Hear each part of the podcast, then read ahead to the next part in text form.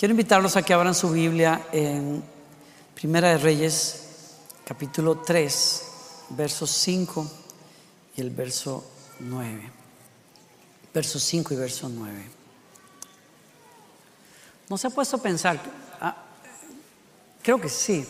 A mí me pasó alguna vez, o varias veces me he puesto a pensar, si yo pudiera sentarme a tener una conversación con el Señor así, cara a cara, y yo pudiera pedirle lo que yo más deseo, ¿qué le pediría? O sea, si yo solo tuviera cinco minutos para hablar con Él y alguien me dijera, aprovechalos al máximo, ¿qué le pedirías? Uy, eso sería una, no sé, uno comienza a pensar rápido. Eso fue lo que le pasó al rey Salomón. Estamos a punto de leer lo que él hizo y nos enseña a nosotros una de las una clave de claves, creo yo, para la vida de uno acerca de qué es lo realmente importante para saber vivir mejor, para vivir mejor.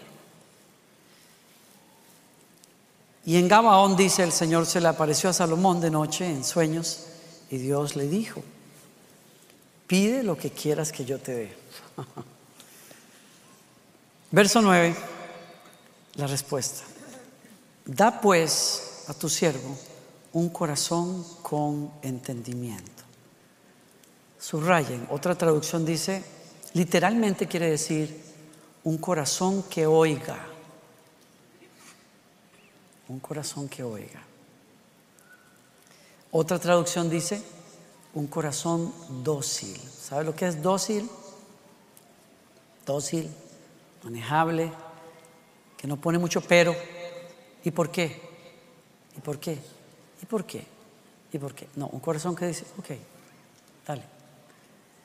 Si tú me das la oportunidad, Señor, de pedir lo más importante que yo creo en mi vida, el joven Salomón nos enseña, dice, ok, por favor, dame un corazón que oiga, que entienda para juzgar a tu pueblo y para discernir entre el bien y el mal. Subrayan eso, para poder saber entre lo que es bueno y lo que es malo. Pues, ¿quién será capaz de juzgar a este pueblo tuyo tan grande? En otras palabras, Salomón está diciendo, ¿quién puede ser capaz de cumplir el plan que tú tienes para la vida de uno si tú no nos ayudas dándonos un corazón entendido. ¿Quieres pedir algo que te cambie la vida? Esa es una oración que te puede cambiar la vida. ¿Le vas a ahorrar muchas horas de consejería a mucha gente? El pastor Randall, a la pastora, Alexandra sobre todo. Muchas horas de consejería, muchas preguntas existenciales y filosóficas se resolverían con, dame un corazón que oiga. Y entonces voy a saber escoger entre el bien y el mal. Toma tu lugar, por favor. Quiero hablarte esta tarde acerca del tema Sigue la voz de la sabiduría. Ten un corazón que oiga. Cuando mi hija estaba muy pequeña, mi esposa acostumbraba a llamar la atención de ella cuando todavía no hablaba mucho, pero entendía y hacía algo que ella, que su mamá no quería que hiciera y su mamá muy seria le decía, Victoria no hace eso, o yo, y ella abría los ojotes enormes y decía, o yo. O yo, y ella volvía a decir, o yo. Un corazón que oye un corazón que escucha. Fue lo que Salomón pidió. Me, llama la atención varias cosas aquí. Lo primero que quiero que, que observes acá es que hay una conversación entre Dios y Salomón que le cambió la vida. Y es una conversación que se da en un sueño. Porque Dios, el Dios que adoramos habla, el Dios que adoramos se comunica, El Dios que adoramos, a Él le gusta interaccionar con los seres humanos, le gusta tratar con nosotros, le gusta revelarse a la vida de nosotros, le gusta hablar, le gusta conversar. Es conversón Dios.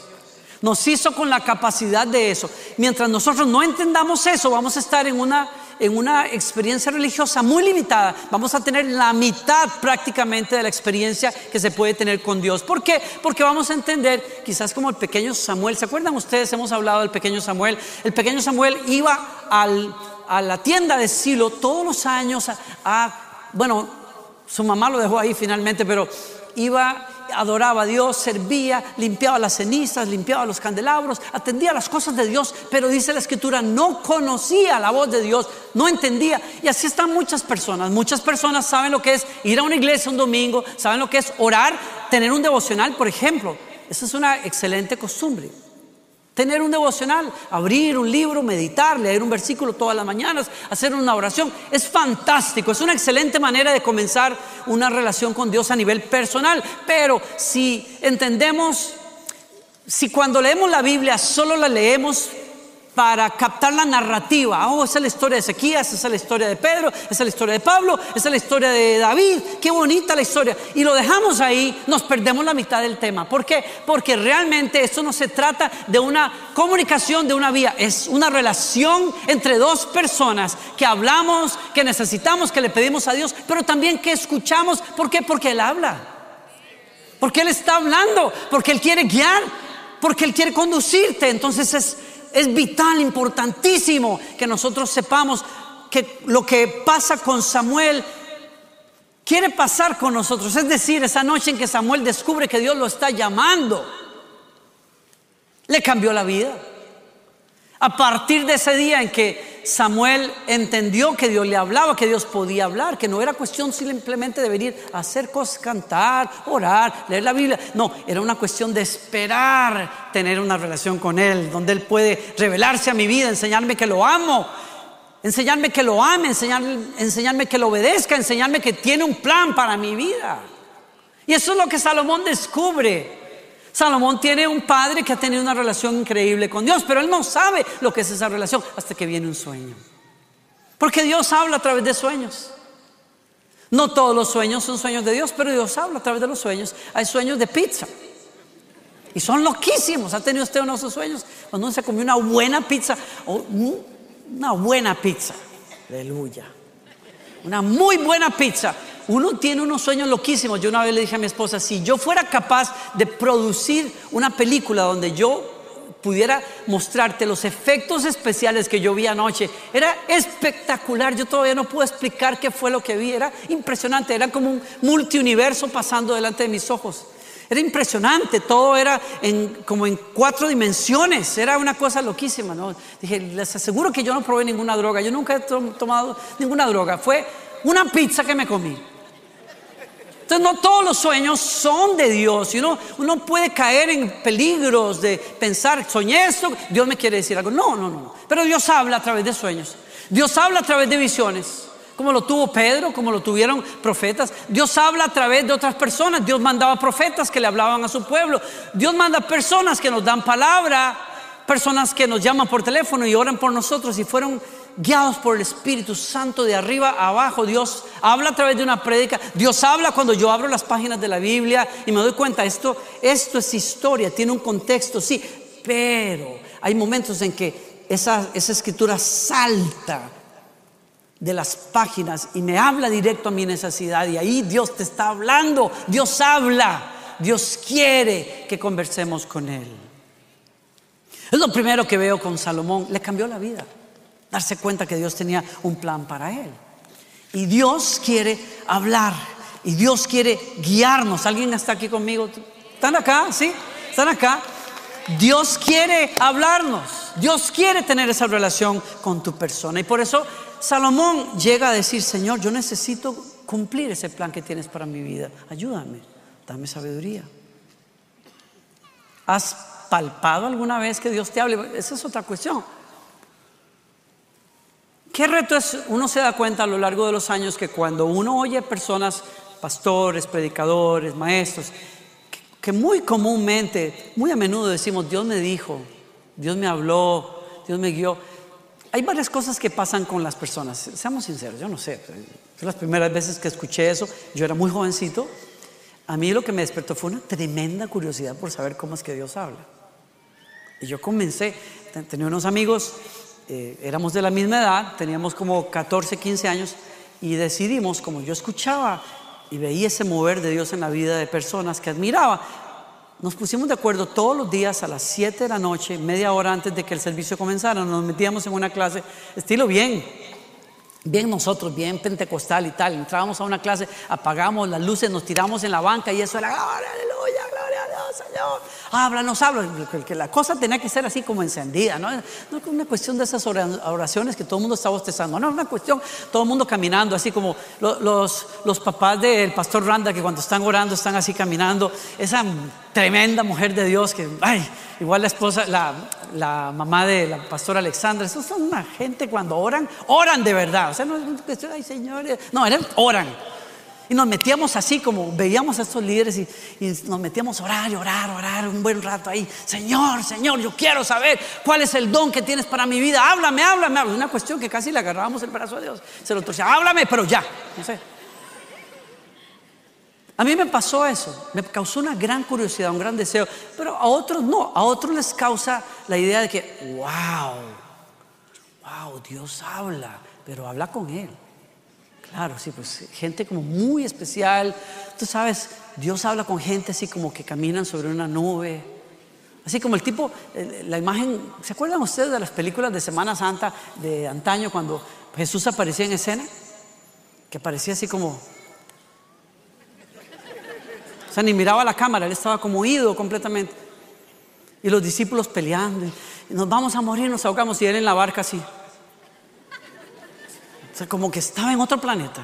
Y finalmente cuando él decía, Señor, Señor, él le, sacaba, le sacudían la... Él hacía como, ¿ah? O sea, volvía en sí. Como que esa conexión con Dios es una cosa para gente como muy extraordinaria, muy especial, que nacieron con un chip ahí diferente. Qué error más garrafal. No te creas eso. La comunión con Dios es para todos. La relación con Dios es para todos nosotros. Para todos. Y Dios quiere guiarnos. Y hay, un, lugar, uno de mis lugares favoritos en el, en el, planeta es la casa de unos amigos que quiero mucho. Son los pastores del coro de inglés aquí en Lakewood. En la parte en inglés, Michael y Fiona Mellet. Su casa es un oasis para mí. Es un lugar donde me encanta ir. Ellos están aquí. Quiero invitarlos porque, porque ellos, ellos dos, denles una bienvenida. Son, son muy amados y ellos, ellos tienen, tienen una, una relación con Dios espectacular. Yo desde que los conocí, hace muchos años, yo era, hace como más de, más de 20 años, casi 30 años que nos conocimos. Yo era, por supuesto, un párvulo así de escuela dominical, y, en fin, cuando nos conocimos. Y, y, me llamó la atención tanto la pasión, la, forma en que viven al Señor. Y viven en una casa que me encanta en el campo. Es uno de esos sueños que yo tengo, eh, vivir en el campo. Y entonces cuando voy a la casa de ellos, me llevo la sorpresa en una de esas visitas que la, que la casa de ellos tiene un testimonio increíble de cómo Dios guía a sus hijos. Cuéntenme cómo, cómo comenzó esto. Sí, voy a dejar esto aquí. Claro. Buenas tardes, gracias, Pastor Daniel. Estamos Qué bueno que estén aquí. Estar aquí con ustedes, Pastora Gloriana. Um, hace 30 años yo fui a Ecuador, Quito, Ecuador, como estudiante de intercambio. Y uh, yo me quedé enseñando inglés en la Universidad de San Francisco y luego en una escuela y, también en una iglesia. Y um, por fin me, dieron una visa de misionera, me quedé como misionera. Y um, un día estuve viviendo con la familia misionera y yo viví en el cuartito de la empleada, chiquitita. Y abrí mi Biblia y era un día normal, no había nada de, yo no vi ángeles, no, era un día normal con Dios, ¿no? Y abrí mi Biblia al primero de Crónicas 17 y lo tengo aquí. Esta es la Biblia que donde eso sucedió hace 30 años, como puedan ver. Esta es la Biblia. Es muy bueno tener la misma Biblia por muchos años porque puedes subrayar las cositas que Dios te habla y luego ver Dios es fiel. Dios es fiel. Entonces abrí mi Biblia, está en inglés, pero lo voy a leer en español.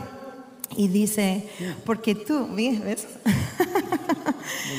porque tú, Dios mío, revelaste al oído a tu siervo que le has de edificar casa. Por eso ha hallado tu siervo motivo para orar delante de ti. Y yo, yo tuve 22 años y estuve enseñando inglés y no tenía agencia de misiones. Yo estuve en Ecuador porque Dios me llamó. No habían otros recursos, solo Dios y mi trabajito. Entonces, por 75 dólares al mes estuve viviendo y era mi comida, renta y diezmo. Punto. Y feliz porque estuve en el centro de la voluntad de Dios. Y Dios me da esta palabra que me va a edificar una casa. Y yo no era casada, no había alguien con quien casarme en ese tiempo. Y era chistoso para mí porque dije, wow, pero yo siento fe para esta promesa. No sé cómo ni cuándo, pero Dios, si tú lo vas a hacer, yo creo que vas a edificar una casa para mí. Y lo dije en voz alta. Yo creo que vas a edificar una casa para mí. Pasaron años y yo pasé años en Sudamérica ministrando. Llegué a 17 países cuando tuve 25 años ministrando. En esa época creo que conocí a Pastor Danilo. Pero todavía no tuve un esposo buscando el esposito. Yo sé que hay algunos de ustedes hoy que están buscando esposito aquí. Está bien, es un buen, lugar para buscar un esposo. Entonces pasaron más años y um, de pronto me encontré en una relación donde no debiera estar. Me sentí muy baja, estuve deprimida y sabía que no estuve donde debiera estar. Y yo dije, Señor, restaura mi vida, ayúdame abrí mi Biblia y ahí está primero de Crónicas 17, 25. Otra vez, yo voy a edificar una casa para ti. Yo seré mi Biblia enojada. Y dije, Dios, ya no soy digna. Ya no soy digna de tus promesas. Ya no soy digna de eso porque ya fallé y yo no sé cómo puedes pensar así en mí, que tú vas a edificar una casa para mí. Y Dios me agarró, no sé si has sentido eso alguna vez, cuando Dios te está hablando y, Dios me dijo, mi sangre es suficiente para cubrir toda tu vida. Y yo no estoy en el plan B o plan C o plan D. Estoy en el plan A para tu vida. Yo estoy en el plan A y yo no he cambiado mi corazón acerca de ti. Yo no he cambiado mis pensamientos de ti. ¿Sabes que en, Jeremías 29, 11 dice, yo sé los planes que tengo para ti, planes para bendecirte y no herirte, planes para para darte una esperanza y un futuro. Entonces yo dije, bueno Señor, si tú lo dices, yo lo, yo lo creo. Otra vez, otra vez Señor, si tú lo dices, yo lo creo. Y encontré también en Proverbios 8, dice, dichosos los que me escuchan y a mis puertas están atentos cada día, esperando a la entrada de mi casa. En verdad, quien me encuentra halla la vida y recibe el favor del Señor. Quien me rechaza se perjudica a sí mismo quien me aborrece ama la muerte. Y ahí está hablando de la sabiduría.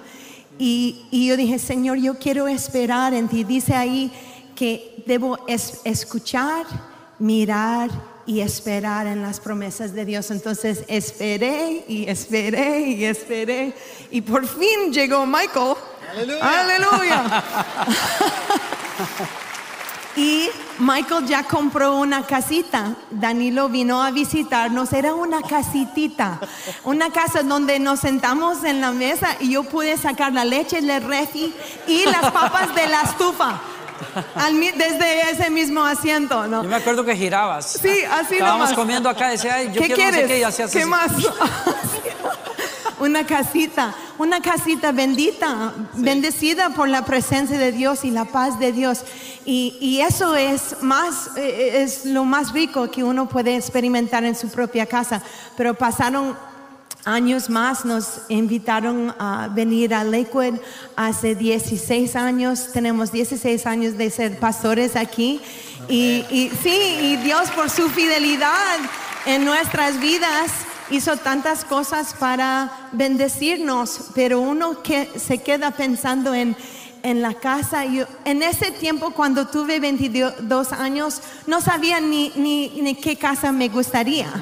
Pero ya pasando los años comencé a pensar en, yo quiero tener una casa en el campo donde puedo tener gallinas, donde los niños pueden correr. Y sentí también que íbamos a tener una familia grande. Entonces ya um, hace 10 años encontramos una casa en el campo, pero no era de venta, era para rentar nomás y los dueños no querían venderlo y nosotros la verdad es que no tuvimos el dinero para comprar esa casa.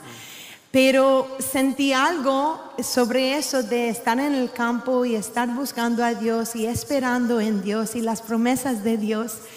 Y en, eh, nos encontramos en un proceso de, la fidelidad de Dios moviéndose en nuestras vidas. Y um, en un momento los dueños nos llamaron y dijeron, ya queremos vender la casa y queremos vender la casa a ustedes, pero no estuvimos en la posición de comprarla, entonces dijimos, no, mejor que la venden a otras personas. Pasaron seis meses más, era un proceso de dos años, pasaron seis años más y nos llamaron y dijeron, no, vamos a bajar el precio donde ustedes pueden comprar la casa y queremos vender la casa a ustedes porque creemos que la casa pertenece a ustedes. Así nos hablaron. Y era mucho menos, como mucho menos. Y solo, era un milagro, de verdad, era un milagro. Entonces nosotros, wow, Señor, tú quieres hacer esto con nosotros. Entonces comenzamos a entrar en ese proceso de vender nuestra casa y comprar la otra. Y nos encontramos con, con un proceso de, de ánimo y desánimo, ánimo y desánimo. Ustedes han pasado esto que, que quieren creer y quieren confiar, pero están... Entonces en ese tiempo decidimos compartir todo el proceso Sí. con el coro en inglés. No solamente los momentos bonitos de Instagram, donde todo pone, Sí. todos ponen el momento verdad. más bonito. Al final no, no muestran todas las lágrimas y lo difícil, pero muestran todo lo bonito. Decidimos mostrar todo al coro de inglés. Sí, yo recuerdo cuando, cuando empezamos con todo eso, que el Señor nos dijo, quiero que compárteselo con, con el coro, no solamente cuando está cumplido, pero durante del proceso. Y yo, yo sentí como, oh Señor, no quiero compartir todo, todo, es solamente las partes que son buenos. No, el Señor quiere que, que estamos libre y transparente con, con el coro para que puedan ver que no es solamente para los pastores, pero somos humanos. Todos nosotros tenemos el mismo, ah, los mismos, las mismas cosas que, que sentimos y necesitamos ah, ver la fidelidad de Dios en medio de todo, en medio de todo. Entonces, ah, compartimos ah, los días cuando, ah, ok, ah, tenemos a alguien que quiere comprar la casa, pero no le gusta esto y esto y esto, y quieren bajar el precio mucho más que mm, podemos. Y fue momentos horribles y momentos de victoria, y de todos modos, tenemos la casa, pero, Sí, sí. pero durante del- de la historia fue difícil para nosotros, pero sabemos cuando tenemos una palabra de Dios, podemos confiar en Él, no en las circunstancias. Porque estamos viendo las circunstancias, vamos a caer, pero sí estamos viendo la, ah, la cara de Dios, la cara de nuestro Padre Celestial que nos ama. Podemos confiar que, ok, Señor, si tú lo dices, yo voy a confiar en ti porque tú eres fiel a tu palabra. Amén, amén. Y um, Finalmente compraron la casa. sí. O sea, lo- la casa. Lo la que, pasa, conocemos. sí, cuando fuimos al final a ver la casa, fuimos atrás de la casa, encontramos unas marcas de manitos de los niños, eh, de la gente que edificaron la casa, y ahí decía, era hace 30 años, 1992, el año que Dios me habló cuando yo fui misionera. Dios sí que estaba edificando la casa, La casa. por nosotros en ese tiempo, como solo Dios lo puede hacer. Ah, sí, es tremendo, ¿no? Y, y quiero animarles hoy de que Dios no está buscando plan B, plan C, plan Amén. D con tu vida. Dios está en un plan y es para bendecirte, darte esperanza, un futuro y es sí, un futuro. Amén. Amén. Entonces, Wow. sí. Ponte, a- ponte a pensar que el día que tú estás haciendo un devocional y que el Señor te da una palabra que obvio era para Salomón, era para el el- David. el David. Sí, eso. Cuando el Señor le dice, yo te voy a construir casa, una casa firme, te voy a construir casa. Es más de 20 resto de años. Ahora son 30. Cuando tú compraste la casa, Ah, 10. habían pasado Dos años de proceso con Dios. Sí, pero del, del momento en que Dios te da la promesa a que tú ves ese verso ahí, habían sido muchísimos, 20 años Son tal vez. 30, yo tuve 22. Y es una palabra que Dios trae como vida a tu corazón. Te estoy construyendo, te voy a construir casa, te voy a dar casa. Y lo ves cumplido porque el, tiempo y el año en que Dios te da esa palabra es el año en que aquella casa estaba siendo construida Sí. por otra gente, pero era para ti, para ustedes. Los Es increíble, ¿no? Sí, solo Dios. Denles un buen aplauso a Michael y Fiona Mellet. Gracias. Dios tiene un plan para nosotros. Y yo, yo, yo me sigo sorprendiendo cuando me doy cuenta de que los, los detalles de Dios en su plan pueden ser tan exactos, tan exactos y tan precisos, que te puede sorprender. Y como ellos también lo dijeron, no siempre entendieron por dónde era la cosa, lo que sí es que la gracia de Dios los ayudó, los tocó, los condujo porque tenían un corazón que escuchaba, un corazón dócil. Tú y yo necesitamos ese corazón para poder seguir el plan de Dios. Y por eso, alguien me dirá, estaba, precisamente leyendo a una persona que decía, pero ¿cómo yo voy a confiar en mi corazón para que Dios me guíe si la Biblia dice que, sobre, que lo más engañoso que existe en el universo es el corazón del hombre, que qui- quién puede conocer el corazón del ser humano? Sí, pero eso es de una persona que no conoce a Dios. Cuando Dios entra en el corazón de una persona y una persona tiene un encuentro real con el misterio de Dios en Jesucristo, ese corazón es volcado en un corazón nuevo. Y Dios pone sus directrices, su voluntad en el corazón de esa persona. Y yo creo que le estoy hablando a personas que saben de qué es esa experiencia, de qué se trata. Gente que está buscando a Dios con toda su alma, con toda sin- sinceridad. Quiere decir que esas directrices de Dios van a depositarse ahí. Y lo que tú tienes que hacer es seguir la guía de la sabiduría que Dios pone en tu corazón. Miren, miren qué promesa tan tremenda tenía el Señor en el Antiguo Testamento y nos la da a nosotros. Está en Hebreos. Dice, este es el nuevo pacto que haré con el pueblo de Israel. Pondré mis leyes en su mente y las escribiré en su corazón. Yo seré su Dios y ellos serán mi pueblo. Y miren lo que sigue. Y no habrá necesidad de enseñar a sus vecinos, ni habrá necesidad de enseñar a sus parientes diciendo, deberías conocer al Señor, pues todos ya me conocerán, desde el más pequeño hasta el más grande. ¿De qué me dice? ¿De qué me habla a mí esto? Uno, me habla de un cambio interno tan fuerte en donde Dios te da un corazón dispuesto a Él. Segundo, Me habla de que Dios quiere tener una relación personal contigo y conmigo. Y tres, de que Él va a dirigirme a nivel interno. En otras palabras, aunque yo puedo recibir dirección y ayuda por circunstancias y por personas y por prédicas y tal, la dirección más importante que voy a recibir viene de adentro, no de afuera. ¿Alguien me sigue? Viene de aquí. Dice, no tendrán necesidad de que nadie les enseñe a conocer al Señor porque todos me conocerán desde el más pequeño hasta el más grande. Tú tienes una habilidad innata dada por Dios para seguir la voz y la guía del Espíritu Santo que está en ti.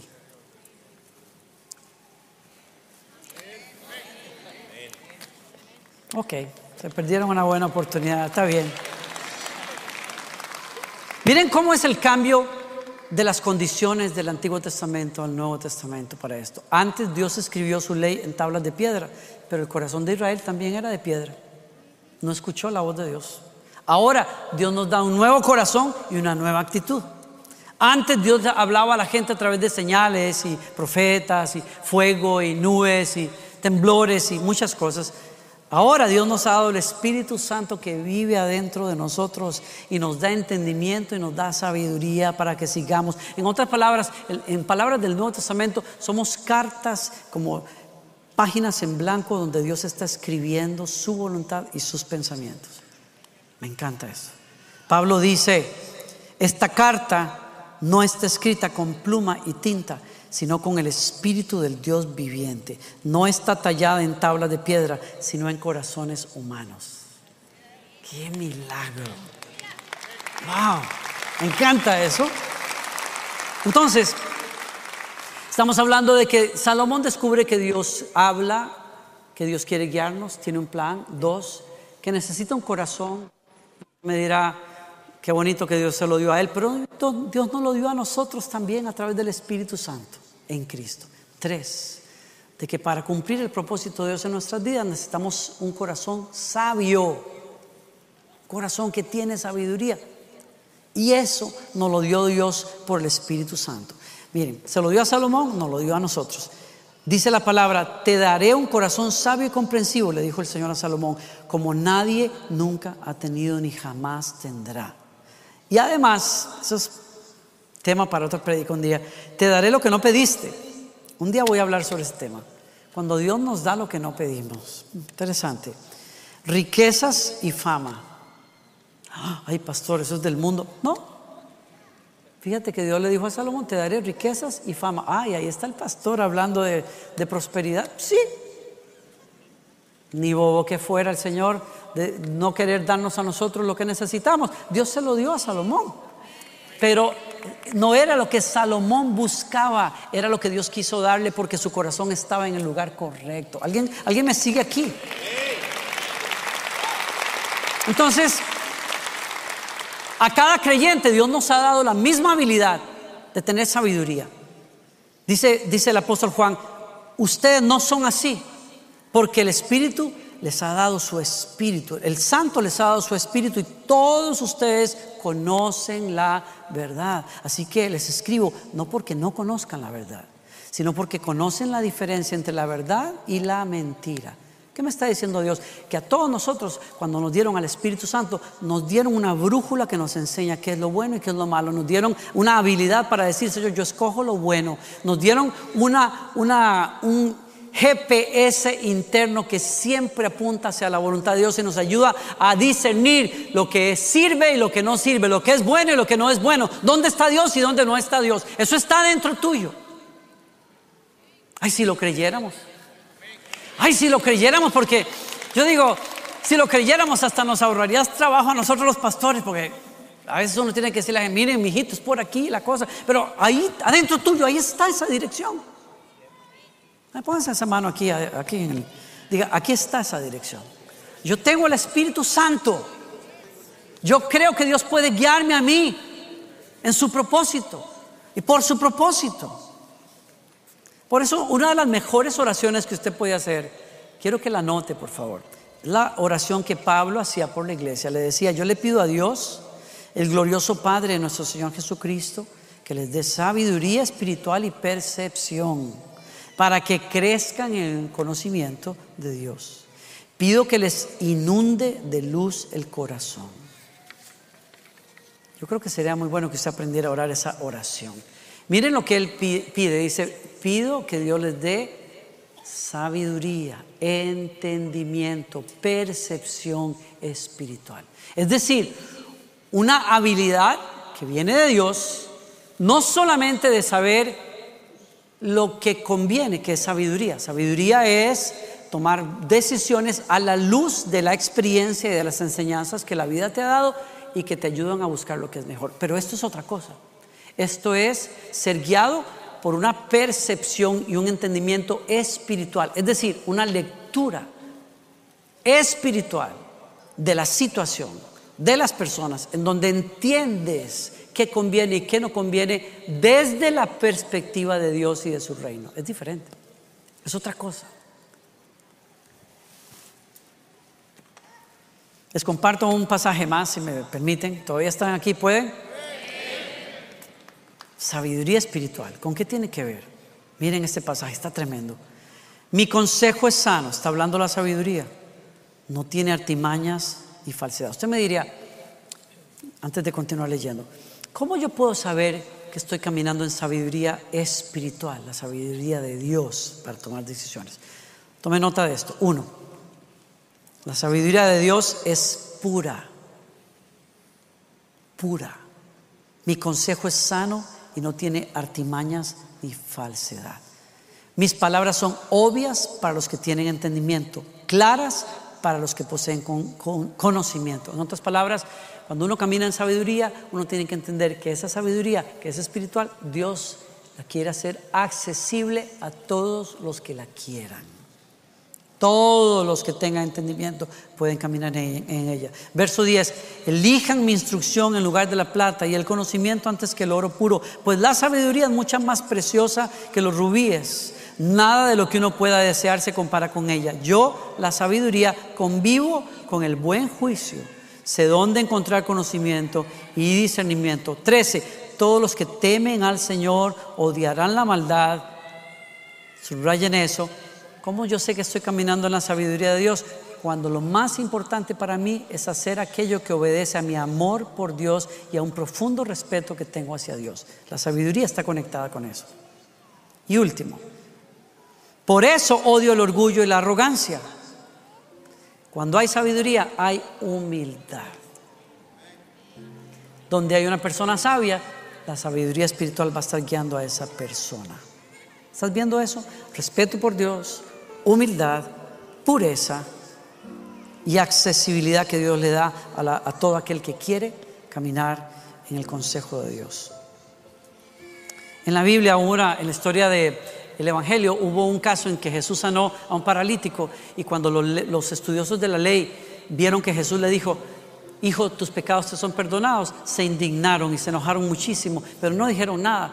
El evangelista, lleno del Espíritu Santo, dice, Jesús supo cuáles eran los pensamientos que estos tipos tenían, diciendo, ¿cómo es posible que este tipo blasfeme contra Dios hablando así? Y Jesús les habló y los reprendió y les dijo algo, les dijo, ¿por qué razonan así?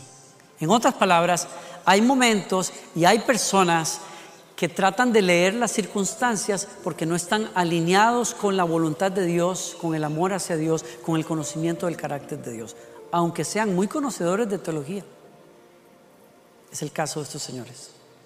En otras palabras, lo que Jesús nos está enseñando a nosotros es, cuando queremos caminar en sabiduría, necesitamos estar conectados con Dios, necesitamos corazones humildes, necesitamos corazones que saben leer cómo es que Dios se mueve.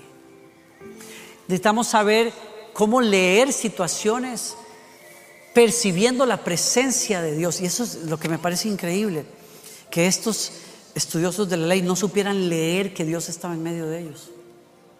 ¿Por qué? ¿Qué es lo que les impedía caminar en ese discernimiento, en esa sabiduría espiritual? Que les hubiera ayudado a recibir de Jesús el orgullo. El orgullo. A veces he pensado, me he hecho la pregunta, ¿cómo puede ser que personas educadas, inteligentes, sean engañadas a través de un líder espiritual que está mintiéndoles y no se den cuenta. ¿Cómo hay sectas enteras donde personas inteligentes y educadas han sido arrasadas y llevadas a un desastre, como el desastre de la secta que se suicidó en,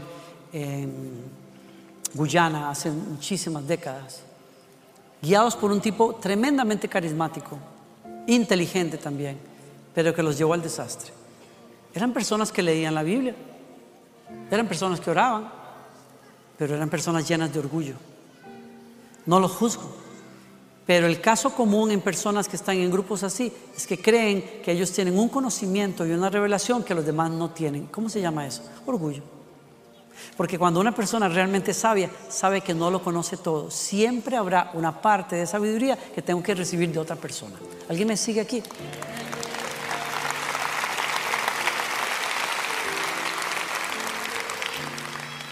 Yo termino acá. Dios quiere guiarnos a través del Espíritu Santo en nosotros. Tenemos un nuevo corazón, tenemos al Espíritu del Señor en nosotros y tenemos un deseo de hacer la voluntad de Dios, de seguir ese plan. Dios quiere guiarnos. Tengo un amigo en Costa Rica que van a conocer en poco tiempo, porque va a venir al Festival Lakewood prácticamente ya en, ah, estamos a un mes de ese evento prácticamente va a ser una cosa especial. Y José Miguel es pastor en Costa Rica, pero por muchos años su ocupación, de hecho, no ha sido la de pastorar. Es un hombre de negocios, es un empresario y ha sido gerente por muchos años de varias compañías multinacionales que las ha sacado precisamente del desastre financiero y las ha llevado a un punto de tremenda prosperidad, precisamente porque es un hombre que ama a Dios y sabe de finanzas y sabe de administración. Cuando uno lo escucha enseñar y hablar, uno se da cuenta que tiene una tremenda sabiduría. Pero José Miguel no siempre fue así. José Miguel era una persona con una tremenda posición en una corporación, ganando mucho dinero, despilfarrando todo el dinero que recibía en fiestas y en vicios y un desastre en su matrimonio, hasta que Jesús entró en su vida y dio un giro completo a su vida. Comenzó a buscar la voluntad de Dios. Y cuando él está en ese punto en la vida, él se da cuenta de que para poder tener un verdadero cambio en su vida, él necesita salir de la compañía donde él está como gerente en una área. Y decide renunciar y pone la renuncia. Esta es una conversación que tiene con su esposa y en donde él dice, yo puedo seguir, yo soy cristiano, pero el ambiente donde yo me estoy moviendo está cargado de tanto vicio que lo que sé que me conviene para poder buscar una vida nueva es otro lugar. No puedo negociar con eso. Y oran y se prepara y pone su carta de renuncia y la lleva y se lleva la sorpresa de que cuando él presenta su carta le hacen una oferta pero tremenda le subían el salario, le iban a dar aquí, le iban, a dar allá. Y el tipo entonces se tambalea y dice, espérate, pero, wow, o sea, pareciera como que me conviene aceptar esta contraoferta porque es mucho dinero, es muchas, muchas ventajas, ¿no? Y él llega a su casa, supuestamente después de haber renunciado y de que ya venía con su esposa a decir, voy a buscar aceptar un trabajo en otro lugar, en otra compañía, porque tengo que dejar esta. Y le da a su, esposa la sorpresa de decirle, mm, fíjate que el gerente, el más importante, el dueño, vino y me ofreció esto y se encuentra con, con una tarjetita que le había dejado su hija en su cuarto, sobre la cama, en donde se lleva la sorpresa de que su hija, que seguramente había escuchado las conversaciones, le decía, lamento mucho que no hayas dejado la compañía. Y aquello fue un bombazo tan grande para él. Cuando se dio cuenta que estaba caminando, estaba a punto de cometer uno de los errores más grandes de su vida, porque estaba pesando más por el raciocinio meramente humano por la percepción espiritual que da la sabiduría. Y la sabiduría le enseñaba que tenía que salir. Y esa, esa tarjetita de su hija, que por cierto, conversando con ella, nos dijo, es que Danilo, Gloriana, yo me equivoqué cuando escribí esa, esa, esa nota. Yo no quise decir, lamento que no hayas dejado esa compañía, pero fue lo que escribí. Y aún un error de ella fue la voz de Dios para su papá, para darle la sabiduría, para decir, ¿sabes qué? Gracias por todo, pero me voy porque me voy. Tengo unas metas que son más importantes que un montón de dinero. José Miguel, José Miguel no sabía, no sabía lo que Dios tenía preparado para él. Y es increíble, les dejo este detalle. Cuando él regresó el día siguiente, él dijo, me voy porque me voy. Uno de sus compañeros le dijo, has tomado una buena decisión, porque hace tantos años, cuando yo dije que me iba, me ofrecieron lo mismo que este tipo te ofreció ayer a ti. Y nunca jamás se cumplieron esas cosas. Tomaste la mejor decisión. Dios te está guardando de algo. ¿Alguien me sigue aquí? Dios tiene un plan. Y es un plan para que te vaya bien. Y es un plan para que tengas éxito. Y es un plan para que seas transformado en el proceso en una persona que refleja la gloria de Dios. Pero Dios quiere darte un corazón dócil y un corazón que se guía por la sabiduría. Y es cierto, la sabiduría no siempre va a tener ángeles cantando y voces y montañas explotando y truenos. No vamos a tener siempre profetas diciéndonos ve por aquí o ve por allá, pero cuando tú abrazas un corazón dócil, la sabiduría siempre te va a enseñar cuál es el mejor camino. Sigue la voz de la sabiduría. ¿Alguien recibe esa palabra? Abra esos brazos conmigo al Señor. Dígale gracias por tu palabra, Señor. Gracias por tu presencia. Yo bendigo a tu pueblo, Señor. Yo bendigo a ese pueblo que es dócil, que tiene un corazón sensible. Yo oro, Señor, que nos llenes a todos de un espíritu de entendimiento y de sabiduría, Señor. Llénanos de tu Espíritu Santo, Señor.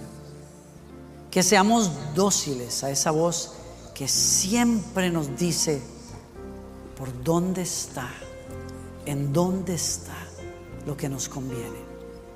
Yo oro que les des discernimiento de lugares, de personas, de situaciones, de trabajos, de oportunidades. Que les ayude, Señor, a ellos y a mí a seguir esa voz interna. Oro, Señor, que nos libres del, orgullo, de la arrogancia y que también nos ayudes a perdonarnos cuando tomamos decisiones equivocadas por no hacer caso a esa voz. Y gracias por guiarnos por la senda correcta como lo has prometido. Te ofrecemos nuestros corazones, Señor. Mientras usted tiene sus ojos cerrados, yo oro y quiero orar por cada persona aquí que necesita un cambio de corazón.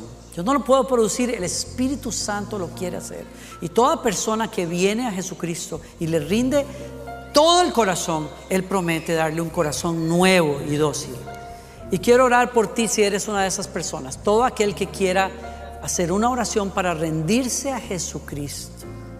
Comenzar una vida nueva con Él como Él lo promete. Yo quiero invitarle a que haga esta oración conmigo.